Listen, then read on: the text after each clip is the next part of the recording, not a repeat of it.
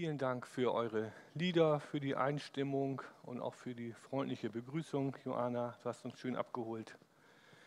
Ja, ich möchte heute über einen Psalm predigen, Psalm 34. Zum zweiten Mal in meinem Leben predige ich über einen Psalm. In der Hoffnung für alle ist er überschrieben mit Niemand muss verzweifeln. Ein Psalm Davids. David hat 73 Psalme von 150 geschrieben. Die Psalmen sind Gebete, die damals Gott im Gottesdienst oft als Lieder dargebracht wurden. Meistens als Wechselchor in Versform. Und nicht selten wurden dieselben Gedanken einfach mit anderen Worten wiederholt. Dieser Psalm 34 hat 23 Verse und er ist aufgebaut nach dem hebräischen Alphabet mit 22 Buchstaben. Also Vers 1 würde ich jetzt sagen mit A, B und so weiter, aber eben im hebräischen Alphabet. Ein Hymnus, keine lose Gedanken, Gedankensammlung, ein Kunstwerk mit einer Botschaft, Gott die Ehre zu geben und Menschen zu ermutigen, die wohl verzweifeln mögen. Nun seid ihr vielleicht interessiert daran, wie ich auf diesen Psalm gekommen bin. Ich war auf der Suche nach einem Vers, wo es um das Beten um Frieden geht. Und so stieß ich auf diesen Psalm.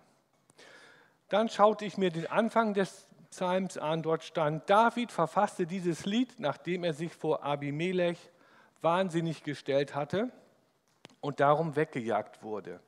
1. Samuel 21.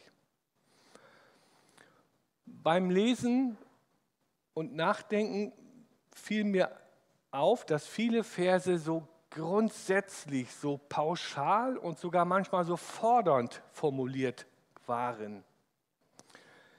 David ist völlig begeistert, findet überschwängliche Worte und preist den Herrn und möchte die Zuhörer mit in diese Begeisterung anstecken oder ein, reinnehmen.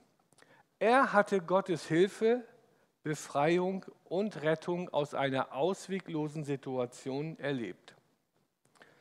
Kennt ihr das, wenn jemand ganz begeistert über eine Gotteserfahrung spricht?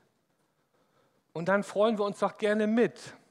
Aber wenn dann der Bruder oder die Schwester anfängt, daraus eine Botschaft oder Aufforderung für mich abzuleiten, dann kann es leicht übergriffig wirken.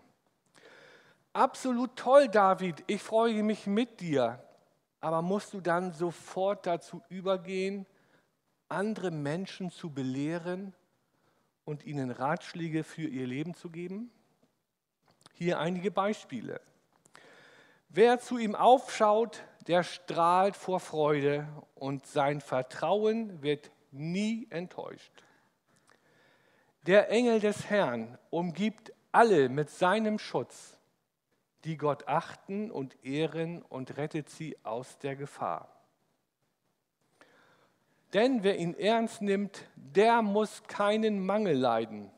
Wer aber den Herrn fragt, dem fehlt es an nichts. Wenn aufrichtige Menschen zu Gott rufen, hört er sie und rettet sie aus jeder Not. Ich möchte sagen, halt, David, komm doch erstmal runter von deiner Wolke 7. Deine Erfahrungen haben doch nichts mit meiner Situation in meinem Leben zu tun. Deine Aussagen klingen so nach Friede, Freude, Eierkuchen, wenn man mit Gott lebt. Ich merkte an dieser Stelle in meiner Vorbereitung, dass ich so langsam eine Abwehrhaltung einnahm und spürte und sagte, stopp, Ralf, das geht in eine falsche Richtung. Dieser Psalm ist vor circa 3000 Jahren geschrieben worden. Was maße ich mir an zu erwarten, dass der Text mich heute auf meinem Niveau meines begrenzten Verstandes anzusprechen hat? Es lag nicht in Davids Absicht, wie überhaupt in den Psalmen, zuerst den distanzierten Verstand anzusprechen, der immer kühl und berechnend beurteilen will. sondern vielmehr das beziehungsorientierte Herz mit seinem Willen. Und Herz heißt hier viel mehr als nur Emotionen ansprechen. Wir kennen das, wir kennen Mitleid, wir kennen Freude. Aber diese Emotionen halten wir oft bei uns. Ansprache des Herzens heißt darüber hinaus auch gleichzeitig den Willen anzusprechen, damit die Emotionen in Aktion des Helfens umgesetzt werden oder auch die Freude weiterzuteilen. Wir leben heute in einer total anderen Welt als noch vor 3000 Jahren. Wir alle, wir sind geschult und geprägt worden, uns über den Verstand ansprechen zu lassen und in richtig und falsch, gut und schlecht, wichtig und unwichtig zu beurteilen. Doch ich will mich und will, möchte euch auch mit hineinnehmen und uns herausfordern lassen von diesem Psalm, mein Herz ansprechen zu lassen und will darauf vertrauen, dass diese alten Worte viel Wichtiges über Gott und seine Beziehung zu mir aussagt, weil Gott groß und gut und ewige Worte durch Menschen spricht. Deshalb bin ich etwas tiefer in das Leben von David eingetaucht, was uns im Alten Testament von ihm berichtet wird. Und ich wurde beim Lesen an meine Sonntagsschulzeit erinnert, wo ich die spannenden Geschichten von David, nicht immer störungsfrei von mir, aber dennoch aufmerksam verfolgte. Hier ein kleiner Schnelldurchlauf, damit wir seine Aussagen im Psalm 34 besser nachvollziehen können. Denn die sind nicht am Schreibtisch entstanden, sondern sie sind durchlebt und erfahren worden. David war der jüngste Sohn von Isai, wurde in jungen Jahren vom Propheten Samuel jenseits der Öffentlichkeit zum König gesalbt obwohl König Saul noch lebte. Gott hatte David ausgesucht und Saul wegen Ungehorsams seinen Segen entzogen. Es steht dort, David war ein Mann nach dem Herzen Gottes. Der Geist Gottes kam bei der Salbung zum König über David und dort steht und verließ ihn von da an nicht mehr. David war ein außergewöhnlich hingebungsvoller Mann mit einem großen Glauben, was er in seinem Leben immer wieder bezeugte. Aber es war kein einfacher Weg. Es war ein langer, schwieriger Weg von der Salbung bis zum König. Man könnte ja denken, ja, jetzt ist er zum König gesalbt, dann geht er gleich ins, ins, ins Schloss oder in sein, in sein Königshaus. Aber es waren schwere Lehrjahre, dieser Königsweg. Und am Anfang schien es auch recht gut zu laufen. David wurde Hafenspieler mit R, wurde zum König Saul immer wieder geholt, wenn er von einem bösen Geist überfallen wurde, so steht es da, der ihn Furcht und Schrecken einjagte. David gelang es, mit seinem Spielen dem König zu beruhigen und aufzumuntern. Saul mochte David sehr gerne. Und er machte ihn schließlich zu seinem Waffenträger, weil er David immer um ihn haben wollte. Und die Begegnung zwischen dem mutigen kleinen David mit seiner Steinschleuder und seinem unerschütterlichen Gottvertrauen und dem überstarken Gottesläster, gotteslästernden Goliath, wie die Geschichte ausging, das wisst ihr. Gott schenkte Gnade und David konnte Goliath töten und rettete so das Volk Israel vor der vernichtenden Niederlage durch die Philister. Aber Saul wurde immer eifersüchtiger auf David. David war erfolgreicher und war beliebter als er im Volk.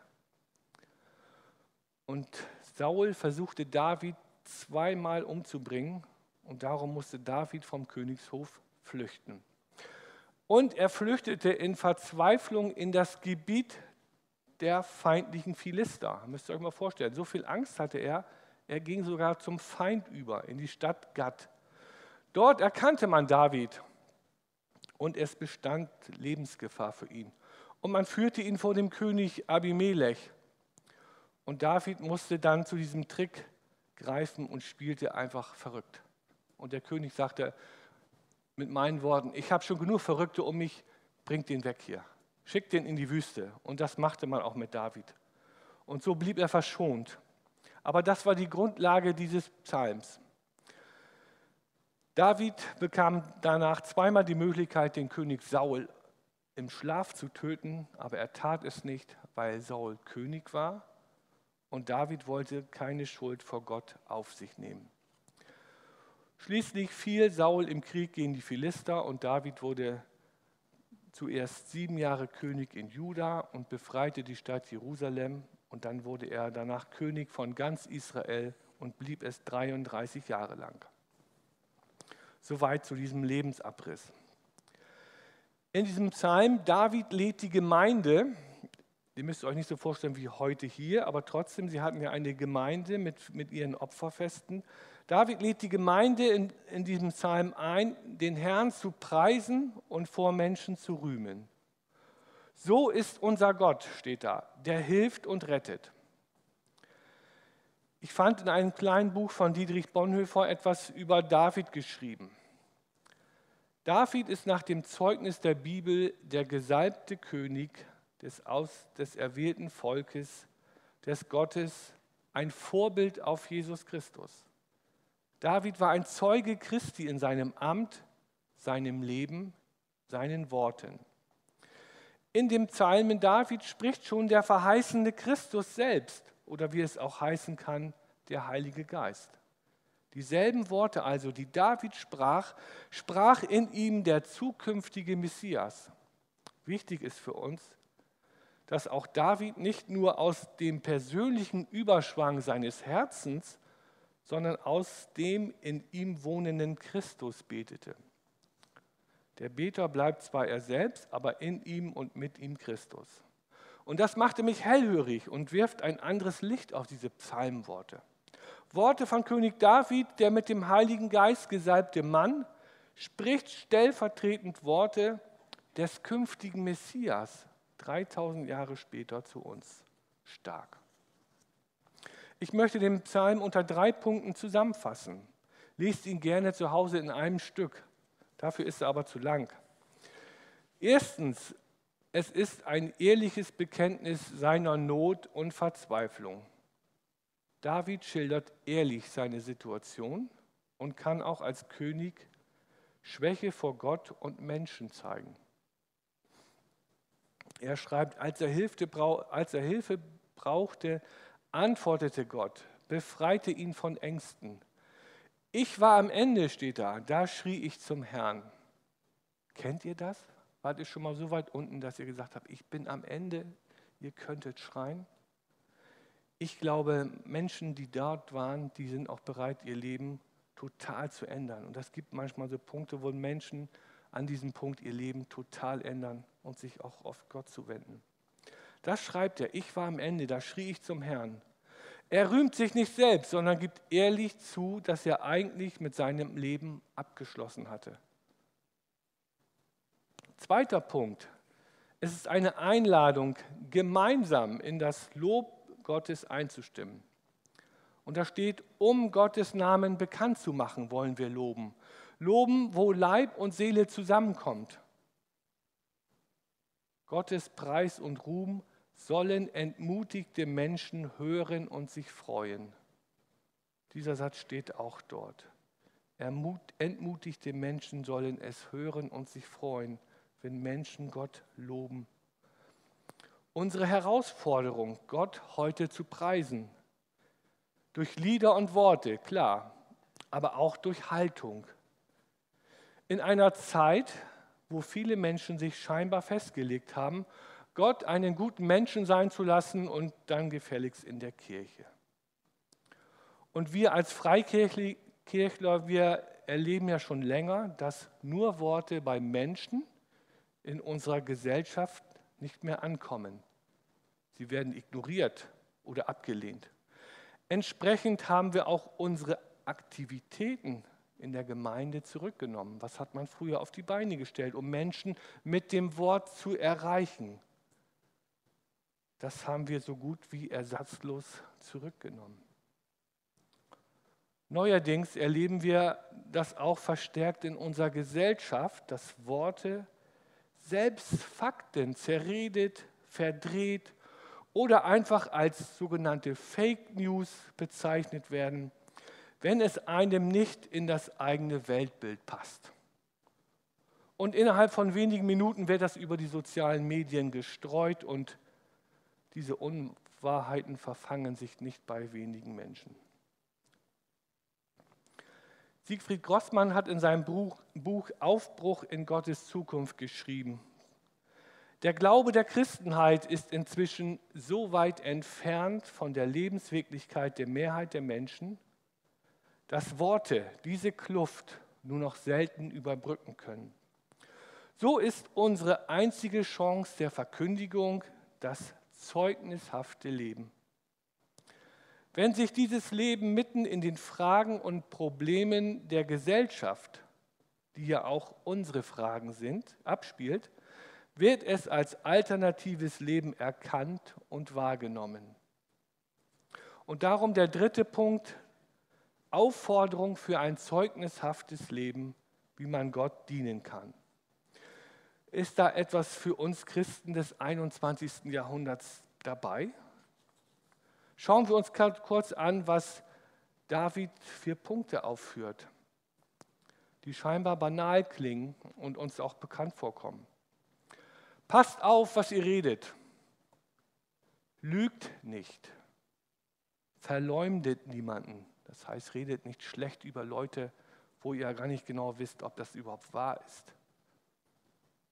Wendet euch ab von allem Bösen und tut Gutes. Pauschaler geht es nicht. Aber erwarten wir einen Katalog nach 3000 Jahren, was für uns gut und was für uns böse ist? Setzt euch unermüdlich mit ganzer Kraft für den Frieden ein. Der Friede ist immer auf der Flucht, wenn man so will. Und das geht auch zwischen Menschen. David hat erkannt, dass Unfrieden im Kleinen zwischen Mensch zu Mensch anfängt. Und dieser Unfrieden breitet sich rasant aus. Und wenn man nicht rechtzeitig Verständigung und Frieden sucht, dann kann daraus ganz schnell zwischen Menschen, zwischen Gruppen, zwischen Religionen und Völkern einen, erst einen kalten Krieg werden und dann sogar einen heißen Krieg. Setzt euch unermüdlich mit ganzer Kraft für den Frieden ein. Wendet euch ab von allem Bösen und tut Gutes. Lügt nicht, verleumdet niemanden und passt auf, was ihr da redet. Die Menschen, die dieses beherzigen und danach handeln, nennt David aufrichtige Menschen und verspricht, dass Gott sich darüber freut und ihre Gebete sollen erhört werden und er rettet sie aus jeder Not. Menschen, die mit Gott leben wollen, sind ständig herausgefordert, diese genannten Punkte als Daueraufträge zu verstehen und mit Gottes Hilfe und ihrer eigenen Kraft nachzujagen. Nein, David ist kein Träumer.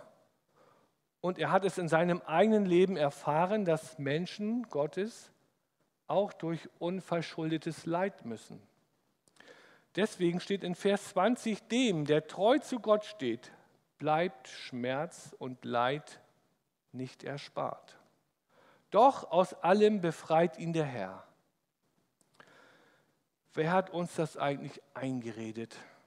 Und warum können wir uns so oft und so schwer damit abfinden, dass Christen auf dieser Welt von Leid und Schmerz verschont bleiben? Warum denken wir, dass Gott uns in jeder Situation bewahren muss? Nein, wir sind genauso verletzlich an Leib und Seele wie andere Menschen. Denn sonst müssten verfolgte Christen aufgrund ihrer Verfolgung ja schier an Gott verzweifeln weil sie Leid und Schmerz in ihrem Leben erfahren. Wann aber befreit denn der Herr aus Schmerz und Leid, wenn er es nicht, schon nicht verhindert? Und auch hier liegen unsere zeitlichen Erwartungen und Gottes Eingreifen manchmal weit auseinander. Schauen wir auf Jesus. Gott hat nicht einmal seinen Sohn vor Schmerz und Leid bewahrt um Größeres zu gewinnen. Aber er hat ihn daraus befreit und ihn auferstehen lassen und ihn zum Segen für alle Menschen gesetzt.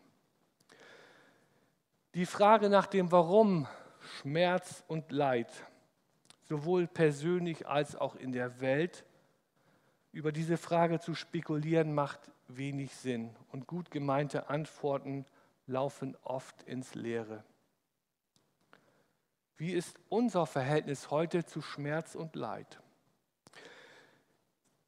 In unserer Gesellschaft haben wir fast optimale Verhältnisse erreicht, Leid und Schmerz aus dem Weg zu gehen. Durch gute Strukturen wie Demokratie, wie Grundrechte, Religionsfreiheit, Wohlstand und auch nicht zuletzt durch ein gutes Gesundheitssystem. Aber das alles können wir auf Dauer nicht als ein verbrieftes Recht gegenüber ärmeren Menschen und Ländern einklagen. Und diese Inselerfahrung, die wir in Deutschland über lange Zeit gemacht haben, galt nie für die meisten Menschen auf dieser Welt. Aber wir konnten das lange Zeit in unserer Gesellschaft, in unserer relativ heilen Welt ganz gut ausblenden. Zeitenwende ein neues Wort und ihr habt es oft gehört und macht euch darüber Gedanken. Und es scheint nicht nur eine Floskel zu sein. Ja, wir ahnen es langsam, dass sich die Zeiten in vielen Bereichen ändern werden. Und Corona ist da vielleicht nicht mehr als ein gutes Übungsfeld. Und hier geht es nicht um eine Untergangsstimmung, aber wir werden Veränderungen erleben und wir werden uns darauf einstellen müssen. Wir sind als Christen gut beraten, damit zu rechnen, dass es manchmal erst am Ende alles gut wird. Aber Gott Menschen bis dahin in Leid und Schmerzen tragen will, was sogar zu einem Zeugnis der Hoffnung für andere werden darf. Zum Schluss was könnte König David uns im Jahre 2022 mit auf den Weg geben wollen? Konkrete Antworten auf unsere Fragen und Probleme in unserem Leben und in der heutigen Welt kann er uns nicht geben. Das ist unmöglich. Aber er möchte uns daran erinnern, dass wir uns an Gott halten sollen, der sich schon längst dieser Welt und den Menschen durch den Messias in Liebe und Gnade zugewandt hat. Sein möglicher Ratschlag auf den Punkt gebracht könnte etwa so lauten, ihr lieben Leute, die ihr mit Gott leben wollt, gebt Gott mit euren Worten, Liedern und in der ganzen Lebenshaltung die Ehre und bezeugt euren Mitmenschen, dass Gott groß und gut ist. Ihr dürft damit rechnen, dass Gott in der Not nahe ist und hilft. Und tut euren Mitmenschen im Rahmen eurer Möglichkeiten, Klammer auf, Zeit, Geld, Besitz, Klammer zu. Und haltet euch vom Bösen fern, auch wenn er sich noch so gut getarnt euch nähern will. Und lasst euch nicht von Schmerz und Leid in eurem Leben und in der Welt aus der Bahn, sondern auf Gott werfen.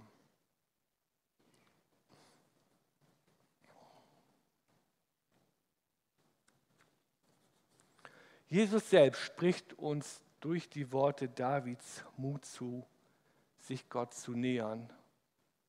Und Gott nähert sich uns und will, dass niemand verzweifeln muss. Und diese Erfahrung und diesen mutigen Einsatz, das wünsche ich dir und das wünsche ich auch uns als Gemeinde in unruhigen Zeiten.